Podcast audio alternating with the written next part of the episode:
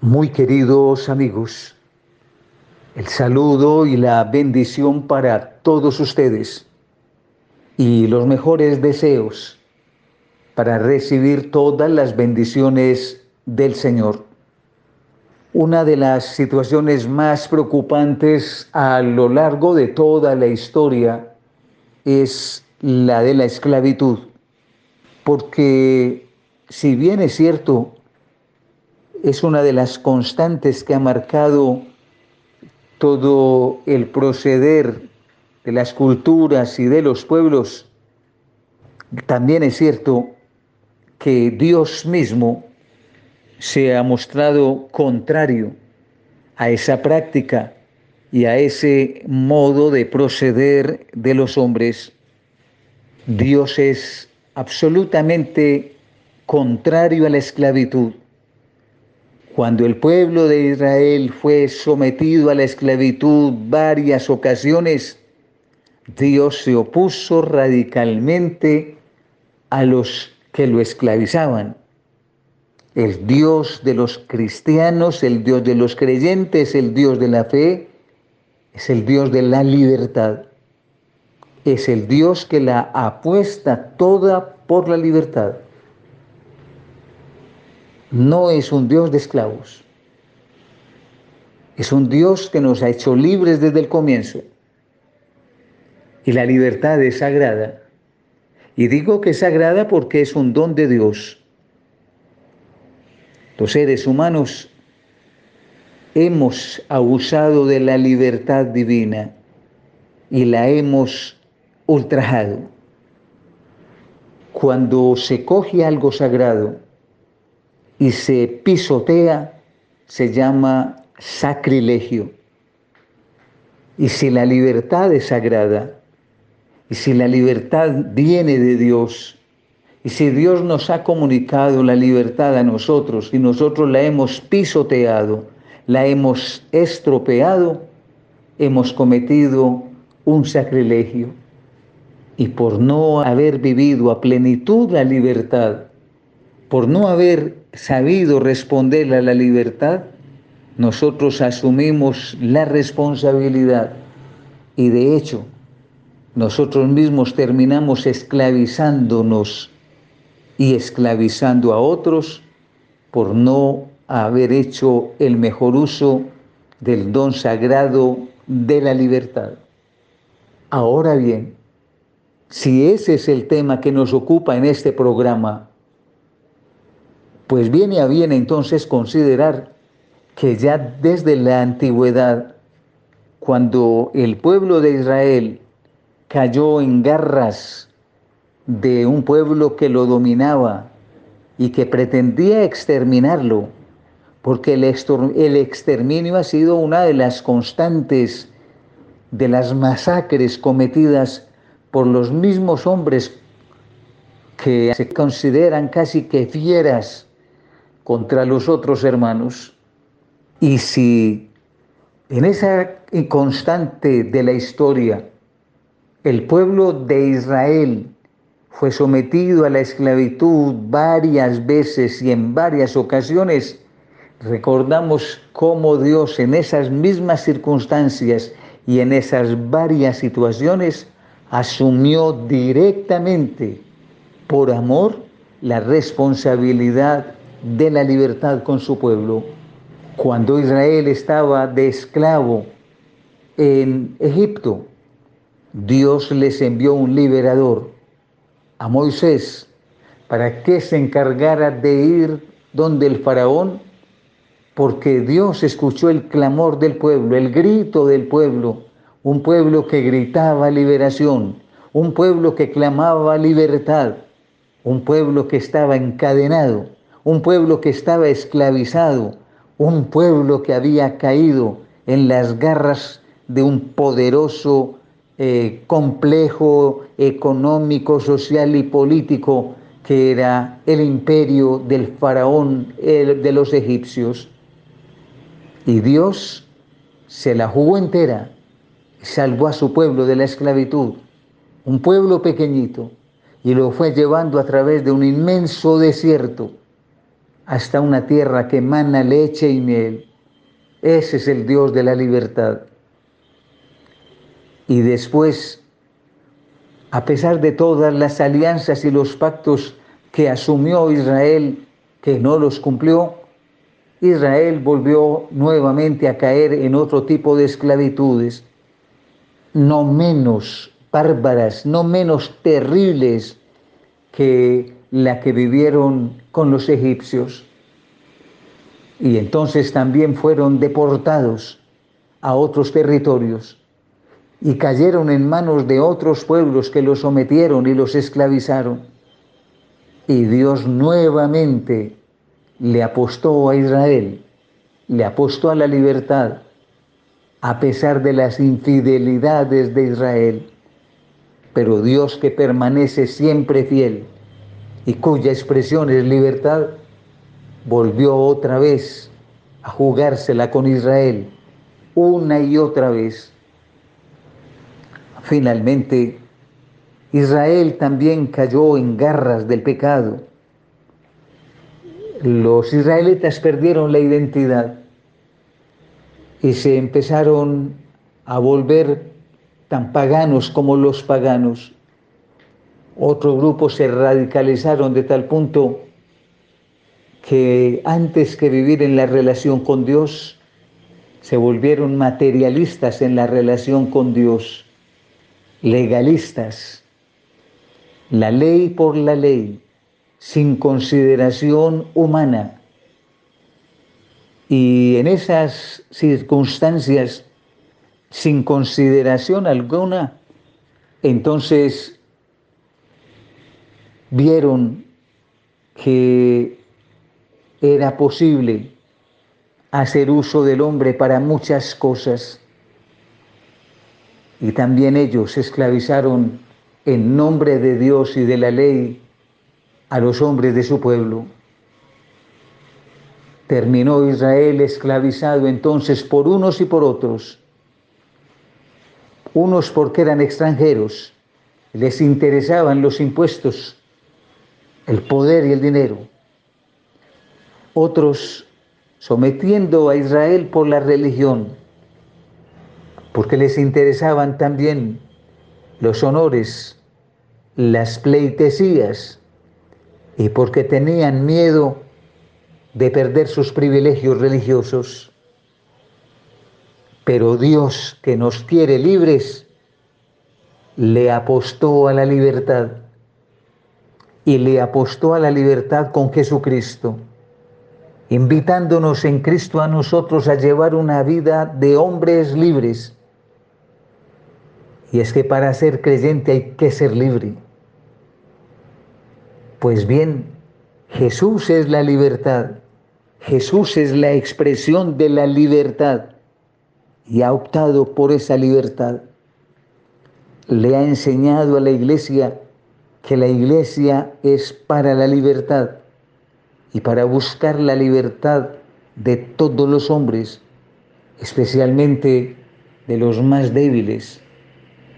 Por naturaleza los creyentes tendríamos que defender al huérfano y a la viuda, defender a los que están siendo sometidos y pisoteados, defender lo indigno, defender lo que no cuenta, defender lo débil y ponernos al servicio precisamente de la verdad en medio de un mundo marcado por las injusticias por las circunstancias que excluyen y que marginan a los pobres. La actitud de los cristianos se manifiesta de modo especial en la manera como algunos a lo largo de la historia defienden a los hijos de Dios contra toda marea. En este programa quisiera llamar la atención de modo especial sobre San Pedro Claver, un sacerdote español, un hombre que llegó como misionero jesuita a las tierras recién descubiertas, a las llamadas Indias Occidentales, a lo que hoy es América. Sí, todo el continente americano. Y entonces este hombre llegó en las barcas normalmente que cruzaban el Atlántico. En las barcas venían con frecuencia no solamente muchas cosas, sino también hombres tratados como cosas. Perdóneme que utilice la expresión, queridos oyentes, pero venían cosas y venían también, entre comillas, cosas, cosas que necesitaban los españoles y los portugueses en esta tierra, pero cosas también necesitados para los trabajos duros y forzados en las nuevas tierras. Y empezaron a traer fruto de la cacería en el África a seres humanos negros, a los que no reconocieron como seres humanos, pero a los que utilizaron y necesitaron para los trabajos más pesados. Ellos eran maltratados mientras hacían el cruce del Atlántico. Muchos de ellos no aguantaron el viaje y murieron. Y su sepultura fueron los mares, porque a medida que iban muriendo en el cruce, durante los meses del recorrido, si alguno iba muriendo, su sepultura era el mar y perecía entre las aguas. El puñado que llegaba, casi siempre en mal estado, era marcado como bestias y puestos en mercado, según las necesidades de los compradores. En la subasta entonces adquirían negros, o bien para la minería, o bien para la agricultura, según lo que cada uno necesitara. Ese mercado se fue haciendo mucho más fuerte, mucho más intenso, pero mucho más inhumano. Algunos lograron escapar y formaron palenques, reservas y territorios escondidos. Algunos se lograron volar en fin, pero muchos otros no pudieron hacerlo y tuvieron que llevar una vida de sometimiento. Alguien contemplaba esto y en nombre de Dios, porque Dios es así, entonces abrió la boca para manifestar la verdad de todo cuanto existe. Pedro Claver este sacerdote español gritó en nombre de Dios, los negros también son personas, no son bestias. Y como seres humanos deben ser tratados en igualdad de condiciones, son dignos. Que no le quisieron hacer caso, que no lo quisieron entender, que no les interesaba ni que lo dijera, ni que lo entendieran. Cuando la mente se cierra no hay razones para que la gente pueda aceptar las verdades. Somos demasiado tercos, demasiado obstinados. Por eso, antes que aceptar las ideas liberadoras, humanizantes de San Pedro Claver, se hizo chocante y fastidioso y se le quería quitar del medio, a tal punto que los superiores pensaban que realmente por estar con esas ideas debía regresarse a España, que no debía permanecer más entre las gentes de América Latina, que empezaba a ser molesto, que empezaba incluso a hacer daño. Pero lo que se estaba diciendo y anunciando era verdad. Los negros también son seres humanos Los negros también son hijos de Dios. Y nosotros los creyentes no podemos maltratar a un negro porque es negro. Debemos amarlo y considerarlo como hijo de Dios, más aún como hermanos nuestros. Por lo tanto, no hay esclavos. Este es un mandato. Ya no se puede tratar a otra persona como esclavo. Es mi hermano. San Pablo lo decía escribiéndole a su amigo Onésimo, tratándole especialmente sobre el amigo que ha conocido en la cárcel. Y ese amigo que ha conocido en la cárcel, que era uno de los esclavos, ahora debe ser tratado como hermano en la fe. Es necesario pedirle al Señor que nos dé también a nosotros esta gracia de tratar como hermanos a los negros, a los indígenas y a todo ser humano. Amén.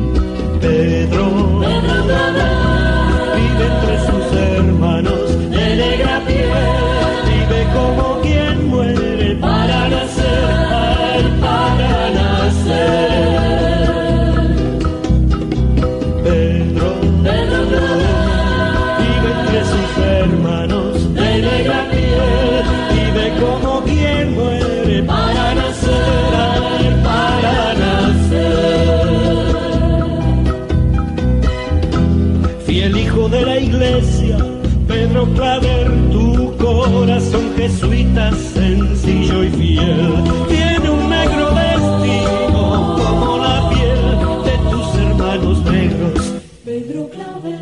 Oyentes de Radio María, nuevamente con ustedes aquí en este programa Hablemos como un Señor, dándole gracias a Dios por el don maravilloso de la vida que nos permite estar en este programa.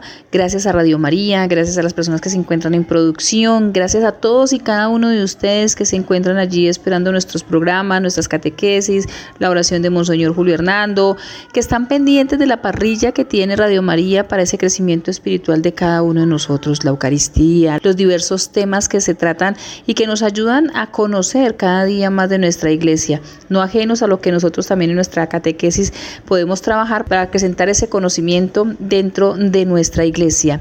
Saludo muy especialmente a todos y cada uno de ustedes, a las personas que se encuentran en las clínicas, en los hospitales, a aquellas personas que se encuentran en casita, a los que se encuentran privados de la libertad, que se encuentran en las cárceles. Saludo muy especialmente a esas personas que están terminando su jornada laboral y aquellas que apenas van a iniciar eh, su jornada para que el Señor los provea de fortaleza, de fuerza, de entusiasmo, de ganas, de saber que hay un trabajo con el cual podemos sustentar nuestras familias, podemos sufragar nuestras necesidades y pedirle al Señor por todas y cada una de esas personas que no tienen empleo, que no han conseguido todavía cómo sustentar a sus familias, cómo solventar las necesidades del día a día, que el Señor les dé la fuerza, la fortaleza, la esperanza de saber que en algún momento pueden conseguir un buen trabajo, que el Señor a través de la oración que ustedes y cada uno de nosotros hacemos empieza a hacer su obra. Monseñor Julio nos ha hablado acerca de un gran santo, San Pedro Claver. Eh, es un gran santo, el santo de los esclavos, un santo español, pero que vino aquí a Colombia, en Cartagena. Vamos a hablar un poquitico más de él. Nos habló también de esa esclavitud del pueblo de Israel, obviamente por lo que hacía San Pedro Claver. El saber que nosotros hoy en día hablamos de una esclavitud, pero no es esa esclavitud de la que de pronto se vivía en ese entonces, sino que es una esclavitud completamente diferente. En ese entonces había la esclavitud humana y ahora tenemos una esclavitud tecnológica. Entonces esa esclavitud tecnológica es diferente porque nos ata más a un mundo sin sentido. Entonces vamos a ampliar el tema de nuestra catequesis del día de hoy de personas que de verdad dieron su vida por otras, como San Pedro Claver, que se dedicó a, a trabajar a catequizar, a formar a esos esclavos y ampliar ese conocimiento de quién era él. También hablaremos y tocaremos un poquitico de esta semana por la paz que tuvimos, que es importante que nosotros no debemos pasar esos momentos especiales por los que pasa nuestra iglesia, como lo es la jornada por la paz. Es un tema bastante importante. Esa jornada fue la número 36, eh, tuvo diferentes actividades, pero que podamos ahondar un poquitico sobre en qué consiste esa, esa semana, qué es lo que se hace durante esa semana. Entonces, son dos temas bastante importantes y que no queríamos dejar pasar. Tenemos muchas festividades esta semana ya la próxima semana hablaremos de esas fiestas que se nos quedan en esta semana en el tintero, como es la fiesta del Señor de los Milagros de Buga y la fiesta de Nuestra Señora de los Dolores. Hablaremos un poquitico la próxima semana, pero esta semana estamos hablando precisamente de un gran santo como San Pedro Claver y la Semana de la Paz. Voy a saludar a mi compañera Francia Yanira Castaño, que se encuentra ya en España, en ese continente europeo de donde ha venido eh, San Pedro Claver, que nos ha dejado a nosotros un gran compromiso como es el de amar al hermano sin distinción alguna. Hola Diana, cordial saludo para ti, para todos nuestros oyentes. Qué bueno que estemos nuevamente esta semana otra vez aquí en Hablemos con Monseñor, compartiendo y creciendo en familia, esta gran familia católica, esta gran familia de Radio María, que siempre nos reúne en torno a la oración, en torno al Evangelio y que pues va fortaleciendo en cada uno de nosotros nuestra fe, esa cercanía con Dios, ese poner en manos de Dios todas nuestras situaciones, sean nuestros logros, nuestros éxitos y también nuestras preocupaciones, nuestras metas, poner todo siempre en manos del Señor y que gracias a Radio María pues siempre podemos hacerlo como una familia, ¿no? Como una gran familia que somos siempre alrededor del Evangelio, alrededor de la fe y en comunión. Pues sí, Diana, como decías tú hace un momento, pues hemos tenido recientemente la celebración de San Pedro Claver, el esclavo de los esclavos, como él mismo quiso que se le reconociera. Y también en torno a esta fecha, pues siempre tenemos también la Semana por la Paz. Pues qué bueno que podamos hablar un poco tanto de San Pedro Claver como lo de la Semana por la Paz, que reúne muchas iniciativas, muchos movimientos, mucha reflexión en torno a la convivencia pacífica en nuestras comunidades, en nuestras regiones, en nuestros entornos, en nuestros barrios, en nuestras parroquias y que siempre deja como resultado trabajos nuevos, nuevas perspectivas, nuevas líneas de trabajo en torno a este tema. Pues qué bueno que hoy aquí en Hablemos como Señor podamos hablar un poco de estos dos temas, ¿no? De lo que es eh, este esclavo de los esclavos de San Pedro Claver que evangelizó, que trabajó tanto por todas las personas afrodescendientes que en su momento pues vivían eh, una, una historia muy dura, muy real y que no está muy lejana tampoco de situaciones que hoy en día todavía viven nuestras comunidades, no solamente afrodescendientes, sino también las comunidades de campesinos, las comunidades de indígenas. Por eso qué bueno que, que podamos hoy tratar también el tema de la Semana por la Paz, que precisamente este año ha reunido un poco a todas estas personas, a todos estos líderes que mm, luchan, que trabajan, que se esfuerzan por los campesinos, los afrodescendientes, las comunidades indígenas, eh, siempre trabajando en torno a la paz. Muy pronto abandonaste, Pedro Claver, tu tierra y te viniste para ofrecer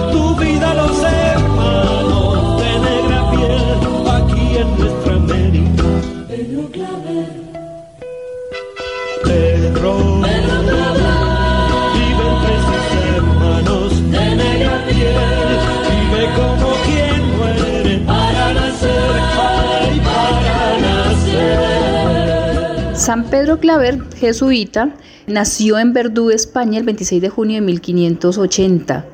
Su nombre de nacimiento fue Per Claver Corberó, hijo de los labradores Pedro Claver y Minguela y Ana Corberó. Quedó huérfano de su madre a los 13 años de edad. A los dos años después de la muerte de su madre, empezó de manifiesto su vocación. Años después recibió la tonsura eclesiástica de manos del obispo de Vic en la parroquia de su localidad natal, Verdú. Se trasladó a Barcelona para iniciar estudios de gramática en el Estudio General de la Universidad. A mediados de 1600 hasta 1601, terminada la retórica, pasó al Colegio Jesuita de Belén para cursar filosofía. Allí decidió ingresar en la Compañía de Jesús y el 7 de agosto de 1602 entró en el noviciado de Tarragona. Tras hacer los votos fue enviado a Gerona para ampliar sus estudios de humanidades. Luego, el 11 de noviembre de 1605, pasó al Colegio de Montesión en Palma de Mallorca para cursar filosofía. Allí entabló una gran amistad con el portero Alonso Rodríguez, un anciano hermano lego que le imbuyó aquella inquietud misional que había caracterizado a la Compañía de Jesús desde su fundación por San Ignacio de Loyola, con el temprano exponente de San Francisco Javier, que era la de ser misionero. En 1608 se trasladó a Barcelona para estudiar teología. No pudo terminar los estudios, pues recibió una carta del provincial con fecha del 23 de enero de 1610 por la que se le concedía el permiso para trasladarse a América como era su deseo. Pedro Claver viajó hasta Tarragona para unirse a otros religiosos y seguir hacia Valencia y Sevilla, donde otros jesuitas se sumaron al grupo. Embarcó en el galeón de San Pedro, perteneciente a la flota mandada por don Jerónimo de Portugal y Córdoba, esa flota zarpó del puerto andaluz en abril del mismo año, es decir, de 1610, y arribó a Cartagena de Indias. Desde allí, Claver y sus compañeros emprendieron el camino a Santa Fe de Bogotá, remontando el río Magdalena y tomando luego el camino de Honda. San Pedro Claver fue una persona muy tímida, pero también era muy sencillo. Era un español muy corto de palabras, pero de largos hechos. Pedro Claver Corberó es una de las figuras del cristianismo del siglo XVII más representativas, cuya vida se desarrolló en el puerto de Cartagena. Su entrega fue completamente abnegada a los negros bozales, de los que los teólogos de esa época discutían incluso si poseían alma es uno de los modelos admirables de la praxis cristiana del amor y del ejercicio de los derechos humanos, de los que se declaró defensor en 1985. Sus restos se encuentran en el altar mayor de la iglesia de San Pedro Claver en Cartagena de Indias y se le honra como patrono de los esclavos y desde 1896 como patrono de las misiones entre los negros. Se le considera un ejemplo heroico de lo que debe ser el amor por los más pobres y marginados. En el año 1610, San Pedro Clavel zarpó desde el puerto de Andaluz hasta Cartagena de Indias y allí con sus compañeros emprendieron un camino hasta Santa Fe de Bogotá por el río Magdalena y tomando luego el camino de Honda. Y una vez estando ahí en Santa Fe de Bogotá, se encontró con que pues no podía seguir sus estudios de teología porque faltaban profesores. Y es ahí cuando es asignado al Colegio de la Compañía de Jesús como coadjutor hasta el año 1612, cuando la llegada de nuevos religiosos pues le permitió ya continuar con sus estudios. Claver fue enviado luego al noviciado de Tunja para la tercera aprobación y finalmente al Colegio de Cartagena. Ahí llegó en noviembre de 1615 y se ordenó subdiácono.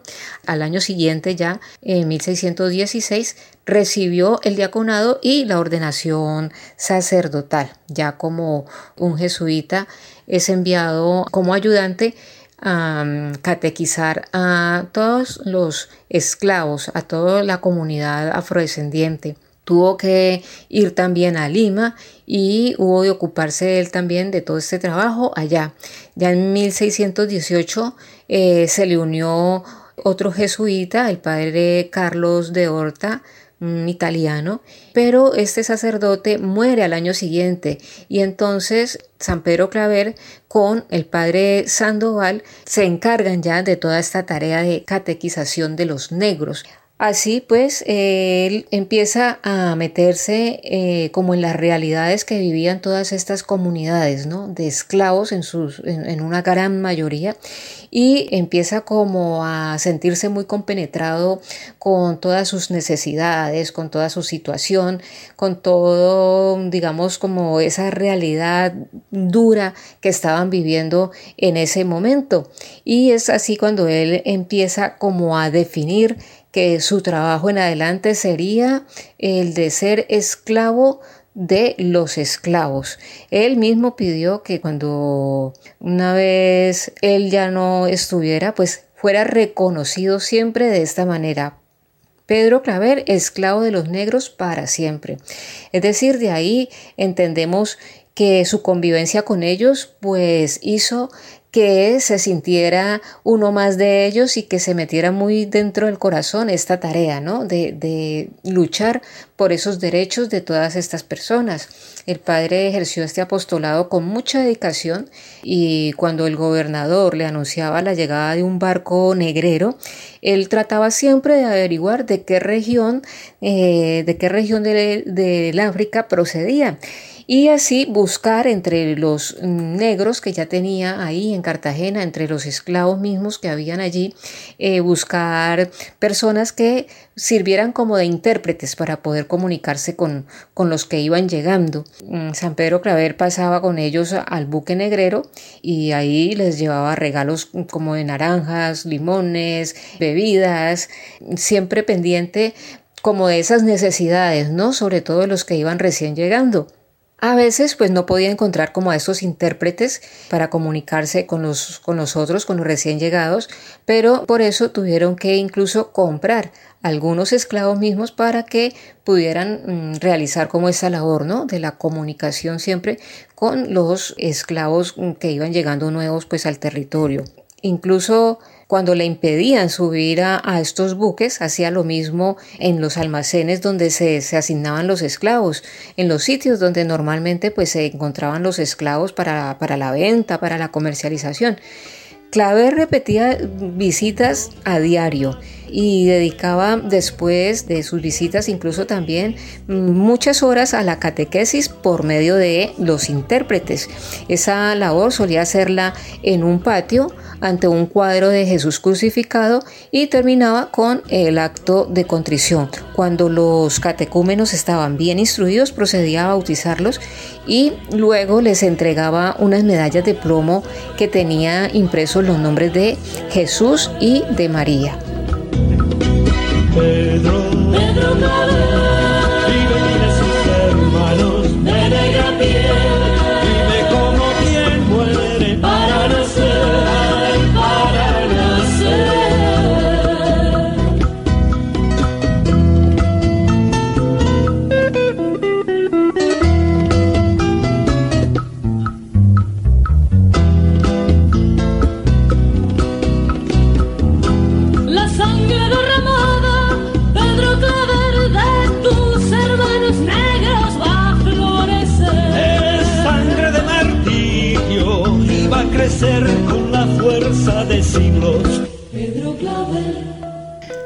Durante 40 años, Pedro Claver dedicó su vida a ayudar a los esclavos que llegaban a Cartagena, tanto física como espiritualmente. Enseñó a los esclavos acerca de Cristo y les dio los sacramentos. Viajó a varias plantaciones para instar a los propietarios a ser amables con estos esclavos y tratarlos con dignidad y respeto.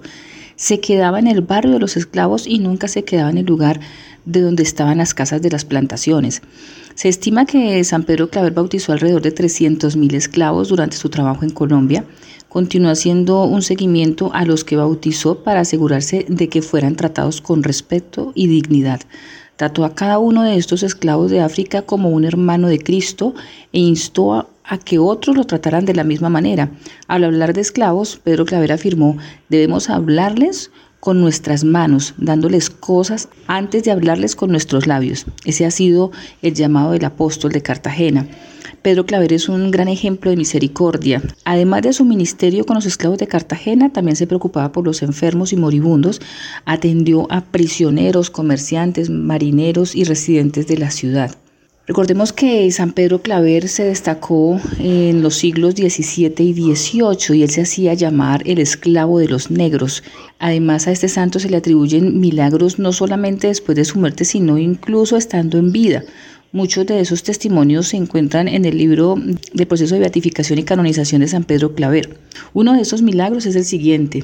En el hospital de San Sebastián, en la cama número 11, estuvo un soldado enfermo que quedó ciego y habiendo llegado el tiempo del sueldo que se acostumbraba pagar en este hospital a los que están enfermos, le quitaron la plaza a este diciendo que hacía más de un año que estaba en el hospital enfermo y ciego y sin esperanza de ser útil al servicio del rey, por lo cual quedó el enfermo muy desconsolado y afligido, y haciendo llamar al padre Pedro Claver, le pidió que rogara al señor gobernador de esta plaza, que en aquella época era don Pedro Zapata, para que ordenara se diera la plaza a aquel enfermo porque no tenía otra forma de vivir. Y si bien el padre le pidió al gobernador, no se le concedió diciendo que no podía darlo porque los oficiales reales lo negaban por verlo ciego e incapaz para el servicio del rey. El padre entonces hizo una pomada con un paño y la aplicó al ciego sobre sus ojos y visitó este testigo la enfermería y encontró al ciego con el emplasto en los ojos. Regañó duramente al enfermo preguntando quién había hecho aquel emplasto y quién se lo había puesto al enfermo. El mismo ciego respondió que el padre Pedro Claver se lo había puesto y este testigo ordenó que se lo dejaran. Al día siguiente apareció el enfermo con su vista muy buena y el padre Pedro Claver logró con los oficiales reales que le dieran la plaza, como consta en los libros de la Contaduría Real. A este santo le sobraron los milagros para su proceso de beatificación y canonización, puesto que después de su muerte la cantidad de milagros eran de gran cuantía. Para su proceso de beatificación le fueron aprobados dos milagros de los muchos que se habían realizado en su nombre. El primer milagro fue la curación de Micaela García de Saavedra de una enfermedad interna, una metritis. El segundo milagro fue la curación de María Teresa Torres, que sufría de un aneurisma o tumor en el brazo producido al cortarle una arteria en el brazo derecho. Le salió un tumor como una naranja de grande y fue desahuciada. La llevaron ante el sepulcro de Pedro Claver y le pusieron una estola del santo. Poco a poco fue cediendo el tumor hasta quedar como una almendra y luego sin dejar rastro alguno. Para muchos de los esclavos que lo conocieron, el mayor milagro no provenía de sus dones sobrenaturales, sino del mismo hecho de que existiera una persona capaz de dar la vida por ellos. San Pedro Claver fue ese padre que todos los esclavos necesitaban, pero ese padre que acogía, ese padre de misericordia, ese padre que nosotros podemos ver en el Evangelio y en las Escrituras como el padre misericordioso que acoge a su hijo después de tanto tiempo haberse ido. Esos brazos que él tenía y que acogía todos y cada uno de los esclavos era lo que ellos ansiaban cuando lo veían, el poder recibir de él la paz que necesitaban para continuar. No es fácil en la época en la que le tocó a cada uno de esos esclavos, pero tenían la tranquilidad de tener un hombre enviado por Dios como San Pedro Claver. Luego de una gran labor que realizó San Pedro Claver con todos nuestros hermanos que sufrieron la esclavitud, que sufrieron esa dura realidad, ya después de haber hecho, digamos, todas esas catequesis, todo ese proceso de evangelización, de haber luchado por los derechos de ellos, de haberlos ayudado incluso en su salud física, en su salud emocional. Ya San Pedro Claver el 6 de septiembre de 1654 pues se enferma gravemente y al día siguiente eh, se le da la extrema unción a su muerte, que se produjo en la noche entre el 7 al 8 de septiembre, muchos fieles habían ido a visitarle. Tuvo unas honras mm, fúnebres muy solemnes y fue enterrado en la capilla del Santo Cristo, en la iglesia de la Compañía de Jesús. El proceso de su beatificación empezó en el año 1658 y ya en 1747 fue declarado venerable por Benedicto XV y fue beatificado en 1851 por eh, el Papa Pío IX y ya canonizado en 1888 por el Papa León XIII. Su fiesta siempre la celebramos el 9 de septiembre. Y muy en sintonía con lo que es nuestra Iglesia Universal, que eh, se encuentra en ese camino sinodal, pues este año se ha querido escoger como temática para la Semana por la Paz, juntanzas creadoras de paz.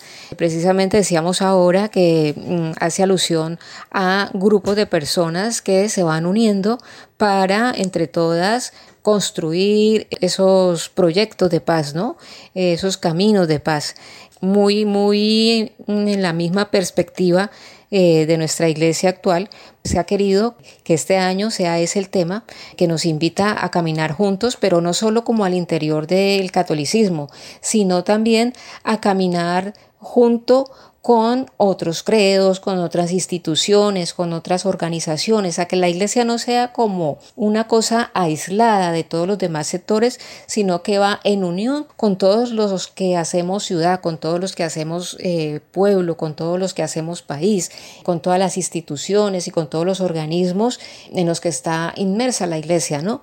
Entonces, esta temática juntanzas creadoras de paz, pues viene muy muy a propósito de toda esta iniciativa, ¿no? De caminar juntos, de ir juntos hacia un mismo objetivo, ¿no? En un mismo camino y proyectando como unos mismos objetivos y eh, haciendo como mucho enfoque en campesinado, en los grupos indígenas y en los afrodescendientes que se van juntando no solamente para, para luchar por sus derechos como colectivo, sino también por sus intereses en cuanto al cuidado del medio ambiente y también sobre lo que es nuestro patrimonio cultural.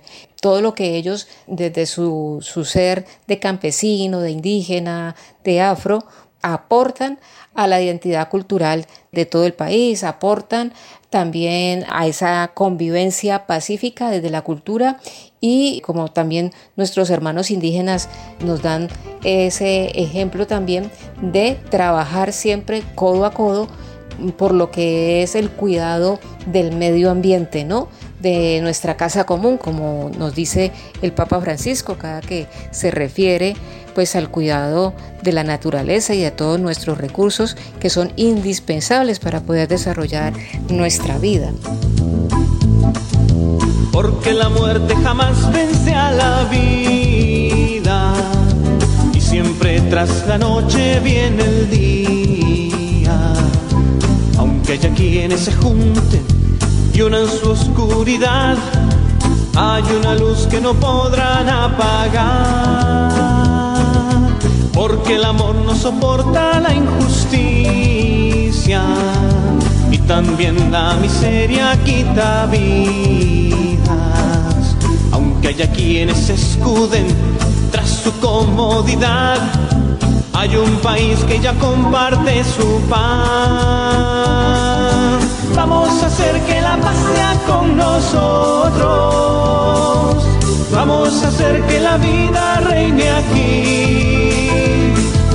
Vamos a hacer que la herida cierren todos y que el odio deponga su fusil. Vamos a hacer que la paz sea con nosotros. Vamos a hacer que la vida reine aquí. Vamos a hacer que la tierra sea de todos. Que la paz hoy se llama compartir. Continuemos hablando un poco sobre esta Semana por la Paz. Es una obra que fue organizada por la Compañía de Jesús. Esa Compañía de Jesús es el que crea la Semana por la Paz en el marco nacional de los derechos humanos el 9 de septiembre, día en que se celebra a San Pedro Claver. La Semana por la Paz es un escenario amplio e incluyente en el cual participan las comunidades afrocolombianas, indígenas, campesinos, campesinas, jóvenes y un énfasis en el trabajo con los niños y con las niñas. La Semana por la Paz promueve el reconocimiento y el respeto de los derechos de la mujer, su emprendimiento, su empoderamiento como un sujeto político y la afirmación de sus capacidades para la construcción de la paz integral, la justicia social y la convivencia. El símbolo de la Semana por la Paz como línea transversal de todos los procesos es un ave de siete colores que representa la diversidad del país, la libertad de cada uno de los días de la semana, Está, está, presente en cada territorio y en cada actividad. Además, cada año se generan nuevas simbologías para representar la reconciliación de la paz. E incluso este año lo que entregó la conferencia episcopal como guía para vivir la Semana por la Paz en el 2023 eh, bajo el lema Juntanzas Creadoras de Paz y se trabajaba lo que era el ver, juzgar y actuar tiene en su cartilla la cantidad incluyente de todo tipo de, de, población, ¿no? Están los indígenas, está la comunidad afro, están las mujeres, están los niños, los campesinos. Tiene una variedad de personas dentro de lo que es la presentación para este año en la Semana por la Paz. Este año es la número 36. Recordemos que la Semana por la Paz inició en los años 80. Esta guía que nos dio la conferencia episcopal para trabajar durante la Semana por la Paz tiene cinco temas centrales que cada uno de ellos invitan a tener presente uno, porque es urgente reconciliarnos. Dos, porque la Iglesia es servidora del perdón y de la reconciliación. 3. Respetar la vida y hacer justicia, que son criterios fundamentales para construir la reconciliación y la paz. Cuarto, la paz es una construcción permanente y colectiva. Y quinto, las acciones conjuntas que favorecen a la construcción de la paz. También tener en cuenta que para abordar cada una de estas dimensiones se propone el método ver, juzgar y actuar, que de acuerdo con el padre Rafael Castillo Torres, director de Cáritas Colombiana, ha sido de gran funcionalidad en el trabajo pastoral y principalmente en el ámbito de la doctrina social de la Iglesia. La realidad analizada en el ver es interpretada en el juzgar y el diagnóstico que se deriva de la comparación del ver eh, con el juzgar emerge el actuar. Qué bueno que en cada encuentro, independientemente del espacio y de las personas que participan, tengamos muy en cuenta que no son tres momentos estáticos, sino procesos de oración, reflexión y actuación simultáneos. De esa manera lo explica el padre Rafael Castillo Torres, que es el director de Caritas Colombiana. Porque la paz no conoce de consignas, ni tampoco de eternas zancadillas. Aunque haya quienes discuten a quién hay que culpar, hay una llaga que no puede esperar. Porque la fe se alimenta y se predica orando y construyendo la justicia. Aunque haya quienes escuchen tan solo su verdad, hay un llamado hacia todos por igual. Vamos a hacer que la paz sea con nosotros. Vamos a hacer que la vida reine aquí. Vamos a hacer que la herida cierre en todos y que el odio deponga su fusil. Vamos a hacer que la paz sea con nosotros. Vamos a hacer que la vida reine aquí. Vamos a hacer que la tierra sea de todos. Que la paz hoy se llama compartir. Bien, oyentes de Radio María, antes de terminar nuestra catequesis del día de hoy, simplemente recordar que esta semana también tendremos la fiesta del Señor de los Milagros de Buga, así como la fiesta de Nuestra Señora de los Dolores. El mismo 14 de septiembre, la Conferencia Episcopal de Colombia cumple 115 años de haber sido creada bajo el propósito de animar la unidad, participación y fraternidad de los obispos católicos, de promover la evangelización e incidir en la construcción social del país y del desarrollo humano integral. Por eso a nosotros nos corresponde orar siempre, cada vez que ellos están reunidos en la conferencia episcopal, que son dos veces al año, entonces, orar. Nosotros siempre les hemos dicho a ustedes y pedimos oración por cada uno de los obispos. Ellos son los que dirigen la grey, ellos son los que dirigen cada diócesis, cada arquidiócesis, y son encargados de llevar esas directrices que se dan durante estas reuniones de la conferencia episcopal a cada una de sus provincias, a cada una de sus diócesis. Entonces, que nosotros tengamos esa comunión, esa comunión en oración, pidiendo por nuestros obispos, por nuestros sacerdotes, por nuestras religiosas. Nos compete eso, pedirle al Señor que incluso envíe más vocaciones y que suscite más sacerdotes porque no podemos permitir que se nos vayan agotando en los seminarios esas vocaciones que son los que nos van a futuro a traer a Jesús y lo hacen presente en cada Eucaristía.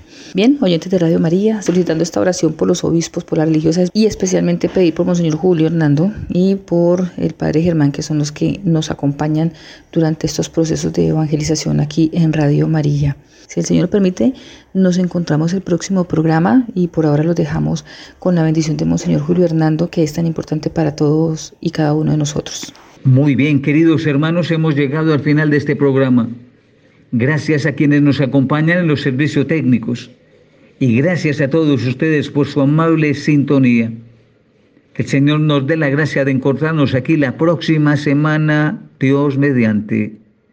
Que les bendiga Dios Todopoderoso, en el nombre del Padre, del Hijo y del Espíritu Santo. Amén.